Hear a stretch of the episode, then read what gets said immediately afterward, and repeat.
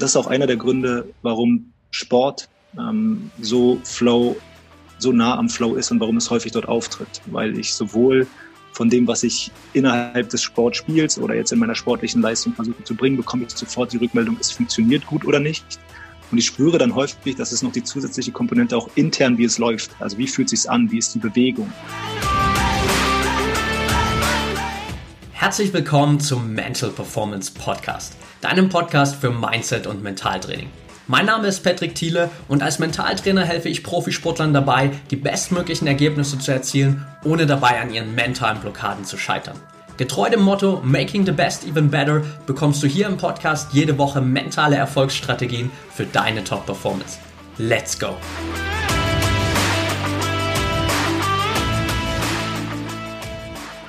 Welcome back hier im Mental Performance Podcast. Heute mit Jonas Vossler. Schön, dass du dabei bist, Jonas. Hey Patrick, danke, dass ich da sein kann. Bevor wir tiefer in die Topic für heute einsteigen und ich muss sagen, ich freue mich extrem auf das Thema, weil das für alle Zuhörer hier super, super spannend sein wird. Lass uns mal so ein bisschen auf deinen Background eingehen. Nimm uns mal so ein bisschen mit durch deine Geschichte und wie du zu dem gekommen bist, was du heute machst. Klar, sehr gern. Also wenn ich drüber nachdenke, was ich heute mache und dann ab und zu zurückschaue, ähm, dann verknüpfen sich eigentlich, ist bestimmt bei vielen so, die einzelnen Punkte erst auch im Rückblick eben. Ich kann jetzt sagen, dass ich mich eigentlich schon in jungen Jahren einfach immer stark damit beschäftigt habe, welchen Einfluss die mentale Ebene, das, das psychologische auf Performance und auf Wohlbefinden hat. Und das geht dann schon los wie in der Schule. Wenn ich, wenn ich zurückblicke, weiß ich, dass ich zum Beispiel in der Schule im mündlichen Abi in Geschichte äh, halt einen klassischen Blackout hab, also Anti-Flow hatte. Ähm, und das hat mich natürlich irgendwie gewurmt, auf eine Art auch ein Trauma hinterlassen, das mich dann so ein bisschen verfolgt hat. Und ich war schon also in diesen frühen Reflexionsphasen immer bestrebt zu verstehen, sehr, sehr viel auch das verkopft, würde ich sagen, drüber nachzudenken, welche, welche Mechanismen, was an mir, was in mir jetzt dazu geführt hat und auch dazu führen kann, ob man in jeder gegebenen Situation halt einfach alles aus sich rausholen kann, man selbst sein kann, so zu funktionieren, wie man sich vorgenommen hat. Ähm, dann später hatte ich zum Beispiel auch, also bin immer wieder in verschiedenen äh, Situationen darauf gestoßen, wo ich mir selbst im Weg stand. Ich glaube, so können es viele nachvollziehen. Ähm, als ich zum Beispiel auch im Sozialen dann irgendwann haben sich so Panikattacken eingeschlichen und ich habe mich einfach extrem dafür interessiert, was man selbst machen kann. Es gibt einiges, ähm, was wir heute auch bei bei FlowLab machen, ähm, was genau darauf eingeht, wie man sich eben selbst reguliert, wie man sich mental, emotional, physiologisch darauf einstellen kann, in jeder Situation ähm, voll da zu sein. Und ich bin dann aber, das ist so meine persönliche Geschichte, die auch noch mit meinem Hintergrund im ganz kaum, also Amateursport wirklich, ich glaube, deine Zuhörer sind da bestimmt auch andere Niveaus gewöhnt, aber ähm, einfach ein leidenschaftlicher Basketballspieler. Ich bin viel zu klein, aber habe es mit sehr, sehr viel Leidenschaft betrieben. Erst als Spieler, auch dort wieder das Thema ähm, ja, Performance Anxiety, ähm, tatsächlich, da gibt's ja den Trainingsweltmeister und dann ähm, hat mich auch verärgert, wenn ich halt in der Situation im Spiel dann halt zu nervös war, um einfach mein Spiel abzurufen. Und dann gab's eben doch diese Momente, in denen es dann ab und zu mal lief, jetzt ob als Team oder als individueller Spieler. Ähm, und im Coaching genau das Gleiche, fand ich extrem interessant, wie manchmal ist der Korb wie zugenagelt und dann sitzt wirklich jeder Pass und ist total eine harmonische Erfahrung. Das alles so aus der persönlichen Erfahrung und ich habe dann eigentlich erst Management studiert. Und auch bei äh, Management und BWL geht es tatsächlich um Menschen, wenn man sich mal genauer anguckt. Und äh, das hat mich dann auch, also der organisationspsychologische Teil, den habe ich verfolgt und bin dann über Umwege, es fügt, fügt sich so ein bisschen zusammen, ähm, an ein Institut für angewandte Spielwissenschaften gekommen. Okay. Ähm, und bei, das ist eigentlich für mich so wirklich der Einstieg in die Wissenschaft und in die Theorie zum Thema Flow gewesen, weil dort ähm, hab, war es meine Aufgabe zu untersuchen, wa warum sind Spiele so gut in Bezug auf Engagement? Warum fördern sie so eine starke Motivation? Warum Kids und Erwachsene in Spielkontexten ja so richtig darin ähm, aufgehen und sich verlieren im Spiel?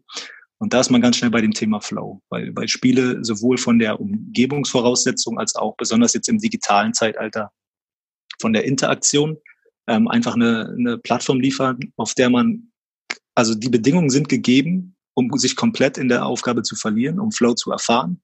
Und die zweite Schiene war dort die Motivationspsychologie, die sich auf die individuelle Person bezieht. Also was bringen Spieler mit? Oder jetzt kannst du es übertragen. Was bringt der Sportler mit? Was bringt der Arbeiter mit, der Herausforderungen hat? Ähm, was bringt der psychologisch mit, mental, emotional? Und wie kann er das so steuern, dass eben Flow entsteht? Und das hat mich so fasziniert. Ähm, und ich habe dann auch rückwirkend verstanden, es war wirklich wie so eine, das, was ich gerade erzählt habe, dass ich das da auch mit in Verbindung bringe, warum mir diese Themen so wichtig sind. Ähm, das kam dann, als ich mich eigentlich aus einer anderen Schiene aus dem Spiel mit diesen Themen beschäftigen dürfte, wieder intensiver in der Forschung, kam es dann für mich so wie eine, ja, eine Lebensaufgabe, das Thema praktisch greifbar zu machen. Das Thema Flow, das Thema mentale Fitness, alles, was wir aus der Persönlichkeitspsychologie wissen. Ähm, und dann hat mich noch dieses eine Buch besonders inspiriert. Da habt ihr bestimmt auch schon drüber gesprochen im Podcast, The Mindful Athlete, wo ja. dann halt das Thema Achtsamkeit kam. Ich habe viel auch selbst mich mit Meditation beschäftigt, aber eben eher auf einer pragmatischen Ebene, gar nicht unbedingt die Philosophie dahinter.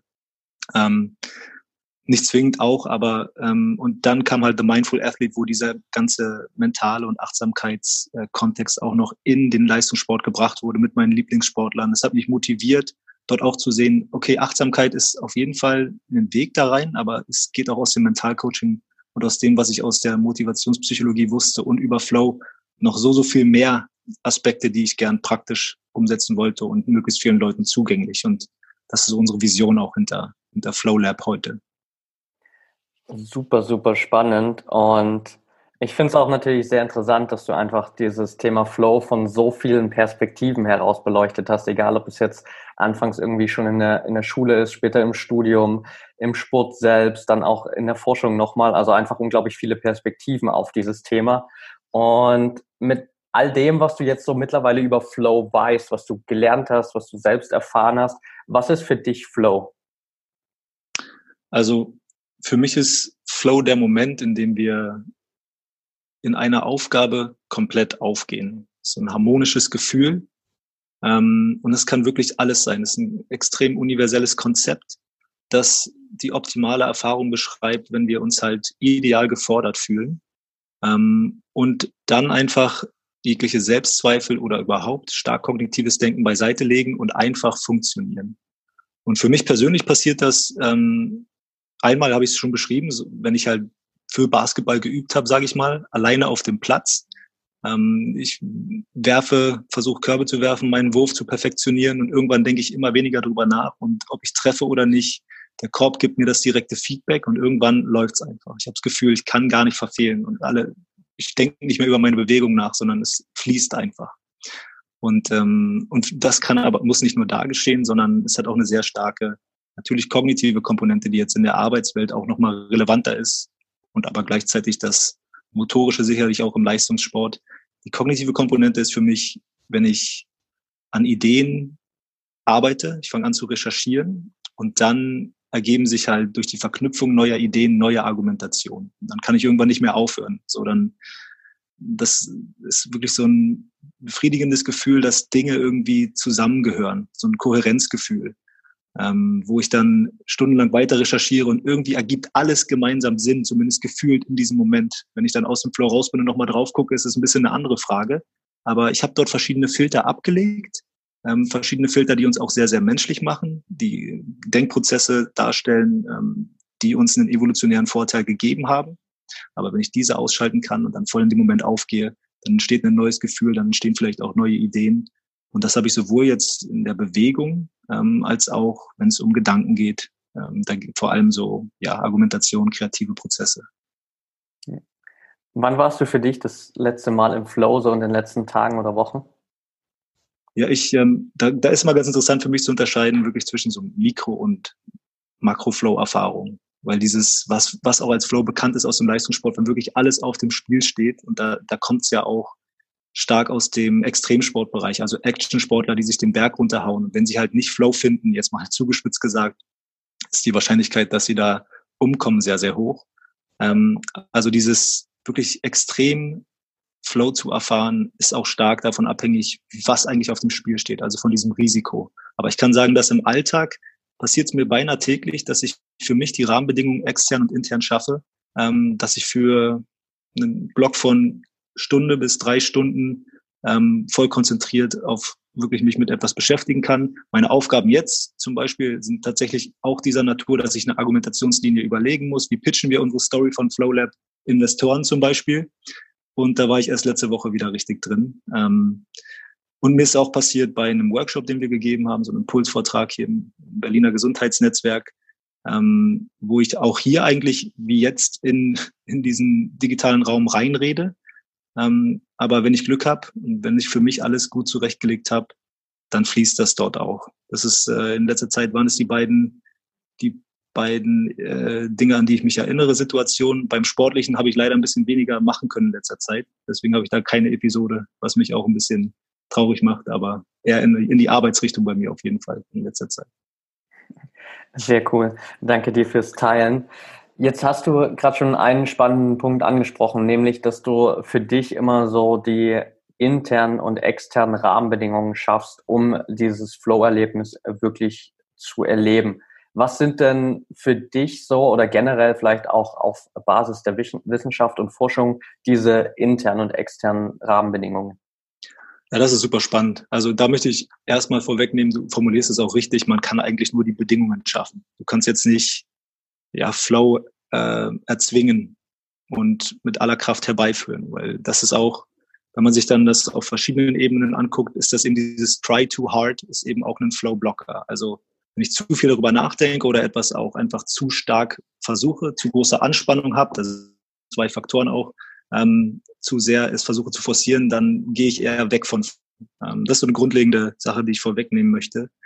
Dann, ich habe es ja am Anfang aus der Spielwissenschaft angeguckt und da kann man sich ganz gut, glaube ich, erklären, dass was Spiele machen, im Groben, was vielleicht die echte Welt, die Realität seltener schafft, ist, dass sie einerseits, du weißt ganz klar, was dein nächstes Ziel ist. Es ist Quest oder es ist das größere, weiß ich nicht, Endgegner besiegen oder auch Zwischenziele. Aber es ist relativ klar, wo du hin möchtest. Du weißt ganz klar nicht nur, was du tun musst, also klare Ziele, sondern warum du es machst. Es gibt immer ein Wertesystem, das dahinter steckt, die Story des Spiels. Du bist jemand, der die Welt rettet, also dieser, dieser Sinnaspekt, das Warum und das Wertethema. Und dann ist es so, dass Spiele unmittelbares Feedback geben. Also jede Umgebung, es kann die Arbeitsumgebung sein, es kann ein Spiel sein, es kann ein soziales Gefüge sein, bei dem das, was du machst, dir unmittelbar als zuträglich oder nicht zuträglich zurückgemeldet wird. Das, also ich schieße irgendwo drauf im Spiel oder gehe einen Weg und es verändert sich sofort visuell, auch multisensorisch. Ich höre vielleicht etwas anderes, es, es stellt sich mir eine neue Aufgabe. Ähm, das ist auch einer der Gründe, warum Sport ähm, so Flow, so nah am Flow ist und warum es häufig dort auftritt, weil ich sowohl von dem, was ich innerhalb des Sportspiels oder jetzt in meiner sportlichen Leistung versuche zu bringen, bekomme ich sofort die Rückmeldung, es funktioniert gut oder nicht. Und ich spüre dann häufig, dass es noch die zusätzliche Komponente auch intern, wie es läuft. Also wie fühlt es sich an? Wie ist die Bewegung? Wenn ich schaffe, mich darauf zu konzentrieren, noch zusätzlich auf eben diese körperlichen Komponenten, auf die emotionalen Komponenten, dann bin ich noch näher am Flow dran. Aber das sind so Umgebungsvoraussetzungen. Man sagt grob, ähm, halt klare Ziele, unmittelbares Feedback, so dass man Fortschritt verfolgen kann, so ein bisschen die Sinnhaft, die Sinnhaftigkeit, die Ebene, da ist man bei, ja, man, ich würde jetzt zusammenfassen, externen Bedingungen, aber das ist das Interessante, wo wir auch mit FlowLab losgehen. All diese Themen kann man sich auch fragen, wie kann ich das, was externe Bedingungen sind, eigentlich für mich intern verarbeiten? Das heißt, habe ich klare Ziele und einen Wert, eine Wertevorstellung, wo ich im Leben hin möchte? Habe ich ein Feedback-System, ein internes, bei dem ich ständig verstehe, wo stehe ich gerade? Also sowohl in Bezug auf eine Aufgabe als auch in Bezug, wie ich mich fühlen möchte in einer Situation. Und innerhalb dieses Feedback-Systems, und dann geht es so ein bisschen bei in, mehr in die Richtung interne Voraussetzungen, weiß ich, wo ich stehe und habe ich Fähigkeiten, um mich mental und emotional so zu regulieren, dass ich mich fühle, wie ich mich fühlen möchte. Und da sind wir, da kann man dann nochmal später darauf eingehen, wie wir es auch jetzt bei, bei FlowLab, also Flow Skills, wirklich eine Art mentale Fähigkeiten verpacken. Ähm, aber im Groben geht es darum, dass man eine, einen körperlichen und mentalen Zustand schafft, in dem man sich so fühlt, als wäre man ideal gefordert. Also da, als, als das Modell gibt es den Flow-Kanal, kann man sich vorstellen, ähm, als einen Vergleich zwischen wie schwer ist eine Aufgabe, subjektiv wahrgenommen, und was glaube ich zu können, mein Fähigkeitsniveau, subjektiv wahrgenommen. Und dann soll man versuchen, halt gerade so das Gefühl zu haben, dass man seine Komfortzone verlässt. Man sagt, vier Prozent soll die Schwierigkeit der Aufgabe subjektiv wahrgenommen, dem, was ich zu können glaube, übersteigen. Dass ich es gerade noch so unter Kontrolle habe. Und innerhalb dieses Gefüges kann ich intern auf verschiedenen Ebenen, mental, emotional, physiologisch, eben Voraussetzungen schaffen. Also eine aktivierte, aber gleichzeitig entspannte Physiologie, darüber kann man sprechen. Ein Mindset, der es mir erlaubt, ja, mich für Sachen intrinsisch zu motivieren, weil ich weiß, warum ich etwas tue. Zum Beispiel, dass ich dazulerne. Ein Wachstumsmindset, dass ich mich entwickle. Aber ohne, dass ich mich überfordere, also gleichzeitig noch das Kontrollgefühl habe. Und dann auf der emotionalen Ebene, wie kann ich mich in einen positiv emotionalen Zustand versetzen? Weil all diese Komponenten natürlich in sich auch komplex wirken, also aufeinander in beide Richtungen.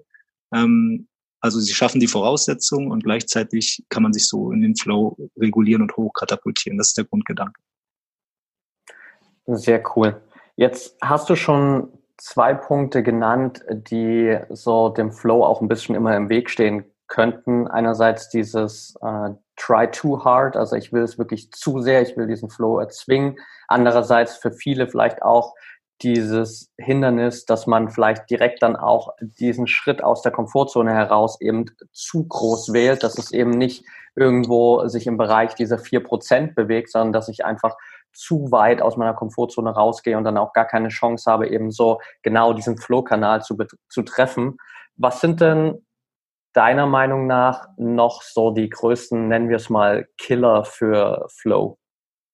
Ja, also ein, einer, der auf jeden Fall auf der Hand liegt, ist, wenn man weiß, dass Flow halt ein hochfokussierter Zustand ist, dann geht es um so Themen wie ja, Multitasking, Ablenkung und Übertragen auf die interne Welt Gedanken wandern. Also das Thema, was dann auch nah an der Achtsamkeit ist, dieser Monkey Mind von Liane zu Liane, also Gedanken zu Gedanken, immer zu schwingen. Ähm, dem kann man entgegenwirken eben durch Konzentrationsübung, also die, das Training der Aufmerksamkeit, ähm, die Aufmerksamkeitssteuerung. Und da ist auch ganz interessant zu verstehen, dass da verschiedene Netzwerke im Hirn wirken für Gedankenwandern.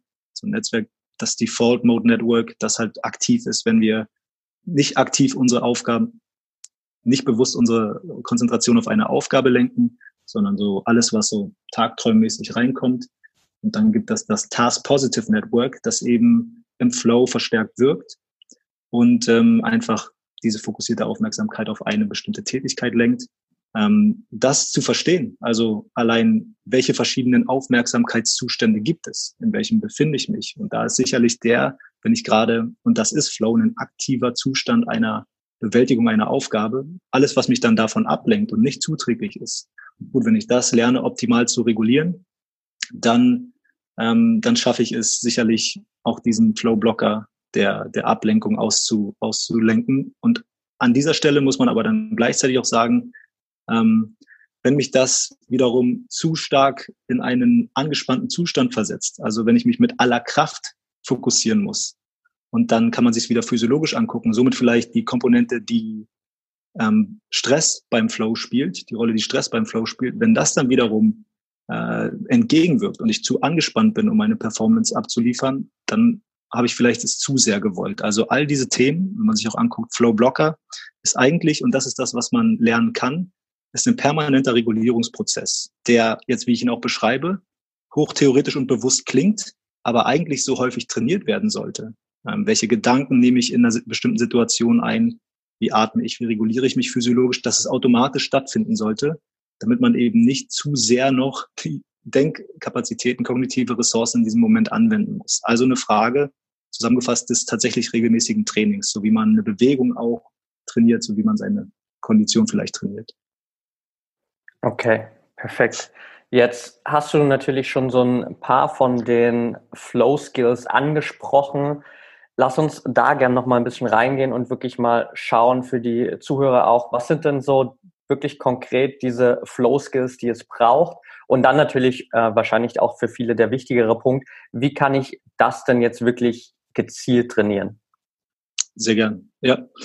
Also die Flow Skills, da gehen wir ganz konkret. Also das ist ja, wir versuchen es sehr nah in die Nähe zu bringen, dass es ein Verständnis, und das finde ich, macht ihr auch sehr gut, machst du auch sehr gut, von mentaler Fitness gibt. Also wir sind körperlich fit, das heißt, wir haben die körperlichen Komponenten in einem bestimmten Moment unsere Performance abzurufen, aber welche Aspekte sind in der mentalen Fitness interessant. Und wir schauen es uns aus der Flow-Forschung an, wo es aus der Persönlichkeitspsychologie, da wird im Prinzip untersucht, welche Leute erfahren häufiger Flow in Performance-Situationen, unter Stressaktivierung, wie schaffen sie es, in diesen Kanal zu kommen, den ich gerade beschrieben habe.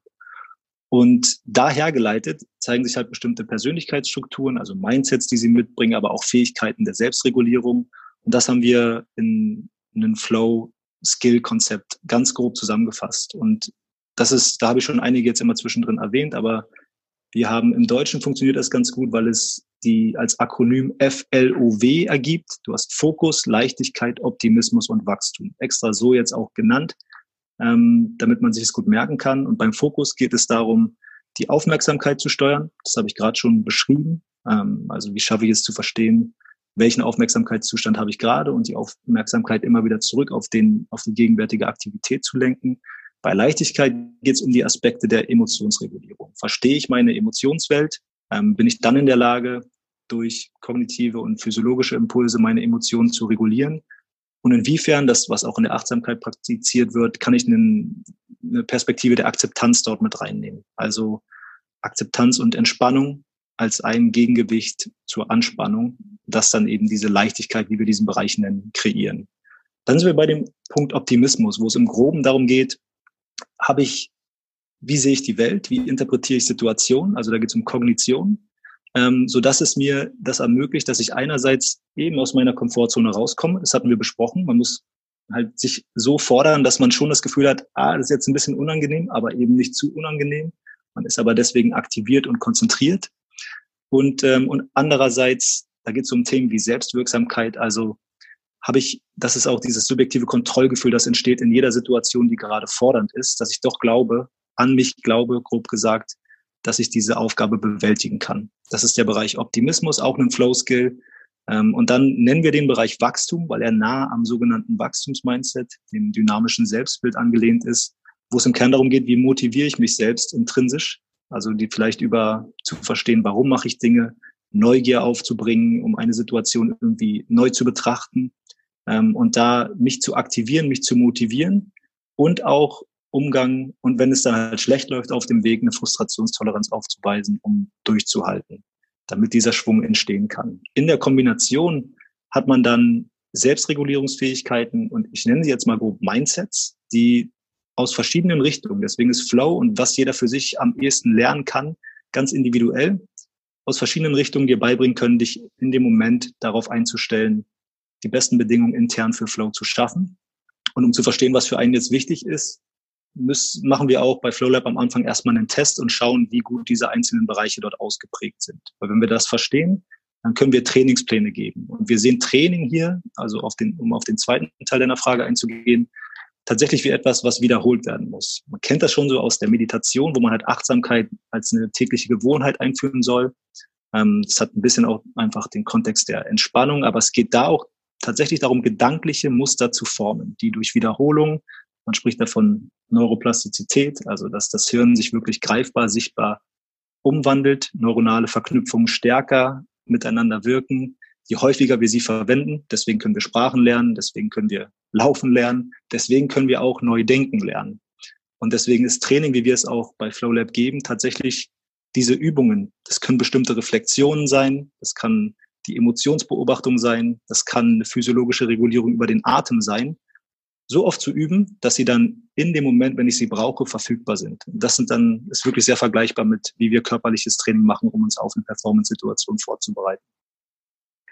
Super spannend und ich äh, finde es sehr schön, dass du nochmal am Ende auch so diesen Trainingsaspekt wirklich angesprochen hast, weil das, glaube ich, auch einer der größten Faktoren ist, warum Menschen oder jetzt speziell auf die Zielgruppe hier bei mir, Sportler immer wieder daran scheitern, wirklich mental ihre Fähigkeiten zu verbessern, weil sie eben diese Trainingskomponente außen vor lassen und wir häufig, ich weiß nicht, wo das herkommt, aber irgendwie auf mentaler Ebene so ein bisschen diese Erwartungen haben, okay, jetzt mache ich mal eine Übung und dann kann ich diesen magischen Schalter in meinem Kopf umlegen und plötzlich funktioniert alles.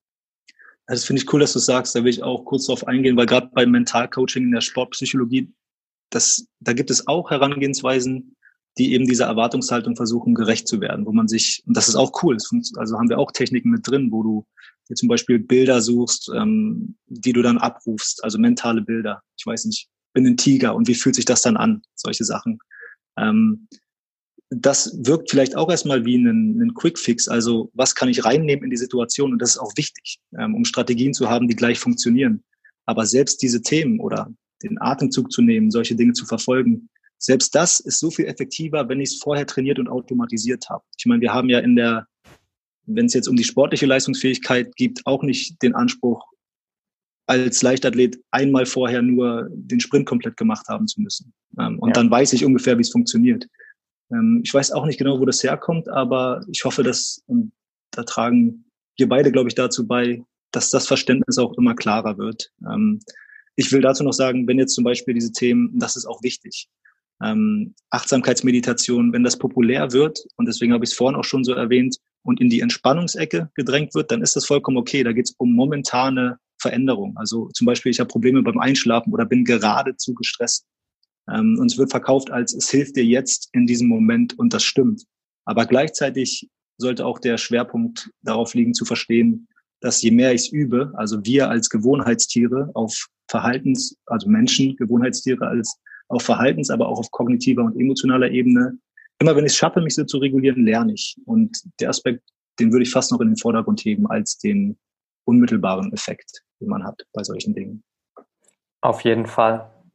Jetzt ist es ja gerade für, für Sportler auch wirklich interessant, so im Optimalfall diesen Flow-Zustand genau dann abrufen zu können, wenn ich das brauche. Also du hast jetzt gerade dieses Beispiel vom Sprinter erwähnt. Das heißt, ich stehe irgendwie im Startblock und dann will ich ja im Optimalfall schon so eigentlich direkt so in meinen persönlichen Flow-Kanal reingehen, um meine Bestleistung zeigen zu können. Gibt es generell Strategien, Möglichkeiten, um diesen Flow wirklich so auf Abruf zu erzeugen? Also auf Abruf, das ist sehr schwer zu argumentieren, dass du es verlässlich auf Abruf erzeugst. Du kannst, ähm, also ist meine Meinung dazu, du kannst, ähm, du kannst es schaffen, dir bestimmte Ressourcen zurechtzulegen, so würde ich es formulieren. Also wenn ich vorher verstanden habe, wie fühlt sich das an? Zum Beispiel im Vorfeld in Situationen oder auch trocken in einer Mentalcoaching-Session zu üben, wie fühlt sich entspannter Fokus an? Wenn ich weiß, das ist das, was ich brauche, das ist das, was mir vielleicht, mir vielleicht manchmal vor diesem Start in dem Lauf fehlt. Ähm, diese Emotionen zurechtzulegen, um sie abrufbar zu machen, das finde ich ist ein extrem spannendes Konzept. Ähm, und das kann, das muss man ganz individuell angucken, weil bei dem einen funktioniert es über Bilder, bei dem anderen funktioniert es über eine Frage, die man sich stellt in dem Moment also Rituale, die man entwickelt, vielleicht ein Lied, äh, ein Zitat, das man sich durchsagt oder eben einfach diese Emotionen, was wirklich am stärksten wirkt, weil in der Komplexität einer Emotion viele Gedankengänge schon drinstecken. So könnte man versuchen, sich darauf vorzubereiten. Und wenn wir bei diesem emotionalen Thema sind, Emotionsthema sind, dann äh, finde ich es auch nochmal wichtig zu erwähnen, der Unterschied zwischen Optimal Performance, wo ich Flow verorten würde, und Höchstleistung, Peak Performance weil es gibt auch noch den Gedanken, dass jeder halt eine individuelle Zone der Optimal Zone of Performance hat, wo es sein kann, dass du, um deine Höchstleistung tatsächlich abzurufen, du vielleicht ein extrem, extrem wütend sein musst, weil das deine Emotion ist, unter der du gut funktionierst. Das ist jetzt ein Extrembeispiel.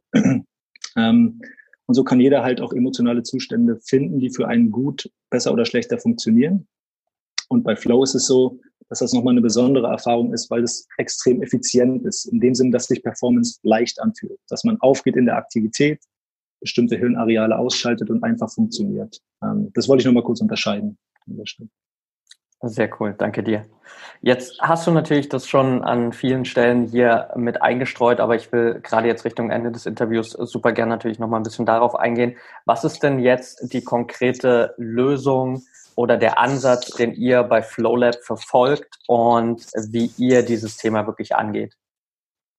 Ja, sehr gern. Also bei FlowLab, das, ich habe es dann schon angeschnitten, da verfolgen wir genau diese Philosophie. Wir überlegen uns, wie können wir das, was wir aus der Wissenschaft wiss, wissen, ähm, praktisch so verpacken, dass man selbstgeführt eben diese mentalen Aspekte trainiert. Also wir wollen, wir haben eine App gebaut, mit der der Kontext des Trainings viel klarer ist. Mentalcoaching, Mentaltraining als eine regelmäßige Gewohnheit, die, und das habe ich auch schon so ein bisschen angeschnitten, sehr, sehr individuell ist. Das heißt, wir versuchen abzubilden, was ein Mentalcoach kann. Und das ist, und da möchte ich auch an der Stelle sagen, wir versuchen nicht den Mentalcoach zu ersetzen, aber wir fragen uns schon, was kann, ähm, was kann Technologie leisten, um eine personalisierte Erfahrung zu machen, äh, zu, zu liefern, die ganz nah an den Bedürfnissen des Nutzers dran ist und die vielleicht auch auf dem Weg zu dem Performance-Ziel, das ich habe oder zu meiner gestärkten mentalen Fitness das ganze Thema messbar macht. Ähm, und so machen wir einen Persönlichkeitstest, um, um einzustufen, woran in diesen Flow-Trainingsbereichen ist es für dich vielleicht am wichtigsten zu arbeiten. Dann in selbstgeführten Audio-Sessions trainierst du eben immer wieder diese gedanklichen und emotionalen Muster. Und zwischendrin fragen wir kurzen Check-ins ab, hey, wie läuft's eigentlich, um dann darauf einzugehen und messen so ein bisschen deine mentale Fitness in unserem Flow-Score. Also das Ziel ist es hier wirklich, dem Nutzer das Gefühl zu geben, erstmal das Verständnis, okay, ich möchte das trainieren und ich muss das trainieren und ich mache etwas, was auch auf mich zugeschnitten ist und dann sehe ich tatsächlich, weil für viele diese Themen mentale Fitness noch abstrakt sind, okay, da entwickelt sich etwas. Ich antworte auf diese Fragen, die mir der Computer ja in dem Fall stellt, immer anders und ich lerne auch selbst zu reflektieren, okay, wo stehe ich, wie geht's mir, was kann ich machen? Und das haben wir ähm, im Prinzip dann wie ein digitaler Mentalcoach ähm, in unsere App gepackt. Perfekt. Was ist die beste Anlaufstelle für die ganzen Zuhörer, um sozusagen dann mit euch in Kontakt zu kommen? Die App heißt, glaube ich, direkt einfach Flow Lab bei ähm, im iTunes Store und äh, bei Google Play, richtig? Genau, einfach zwei Wörter, Flow Lab, Lab wie das Labor. Ähm, und da kann man uns finden. Auf Instagram sind wir Flow Lab App und äh, da posten wir auch Content zu, zu genau diesen Themen ähm, der mentalen Fitness, aber auch gehen wir in den Bereich Produktivität, weil wir viel in der Arbeitswelt unterwegs sind, in Stressbewältigung. Ähm, ansonsten, wenn das jetzt jemand hört und sich irgendwie auf einer inhaltlichen Ebene austauschen möchte oder unternehmerisch, ich bin da offen dafür, auch mich einfach zu finden auf LinkedIn, äh, Jonas Vossler. Ansonsten für das Produkt könnt ihr in den App Store gehen ähm, oder uns auf Instagram folgen und einfach unseren Content genießen. Perfekt, sehr cool. Dann äh, packe ich die ganzen Links auf jeden Fall in die Show Notes. Hört auf jeden Fall super gern mal rein. Ich habe mir das alles angeschaut und es ist nicht nur inhaltlich, sondern optisch auf jeden Fall auch qualitativ sehr, sehr hochwertig. Das kann ich als Feedback hier schon mal so mitgeben. Ja, cool. Vielen Dank. Perfekt, Jonas. Dann danke ich dir auf jeden Fall für deine Zeit. Es hat super viel Spaß gemacht und ich könnte mich wahrscheinlich mit dir noch ähm, sehr, sehr lange über das ganze Thema austauschen, weil es einfach extrem spannend ist, auch gerade in Bezug auf den Leistungssport. Aber das müssen wir irgendwann auf jeden Fall nochmal nachholen. Und dann danke ich dir auf jeden Fall auch für, dein, für deinen Input. Das hilft, glaube ich, sehr, sehr vielen hier weiter, einfach dieses Flow-Thema nochmal tiefer zu verstehen und wirklich zu verstehen, wie kann ich so für mich diese internen und externen Rahmenbedingungen schaffen um möglichst oft einfach diesen Flow zu erleben. Cool, vielen Dank für die Einladung. Sehr gern. Mach's gut und bis bald. Ciao.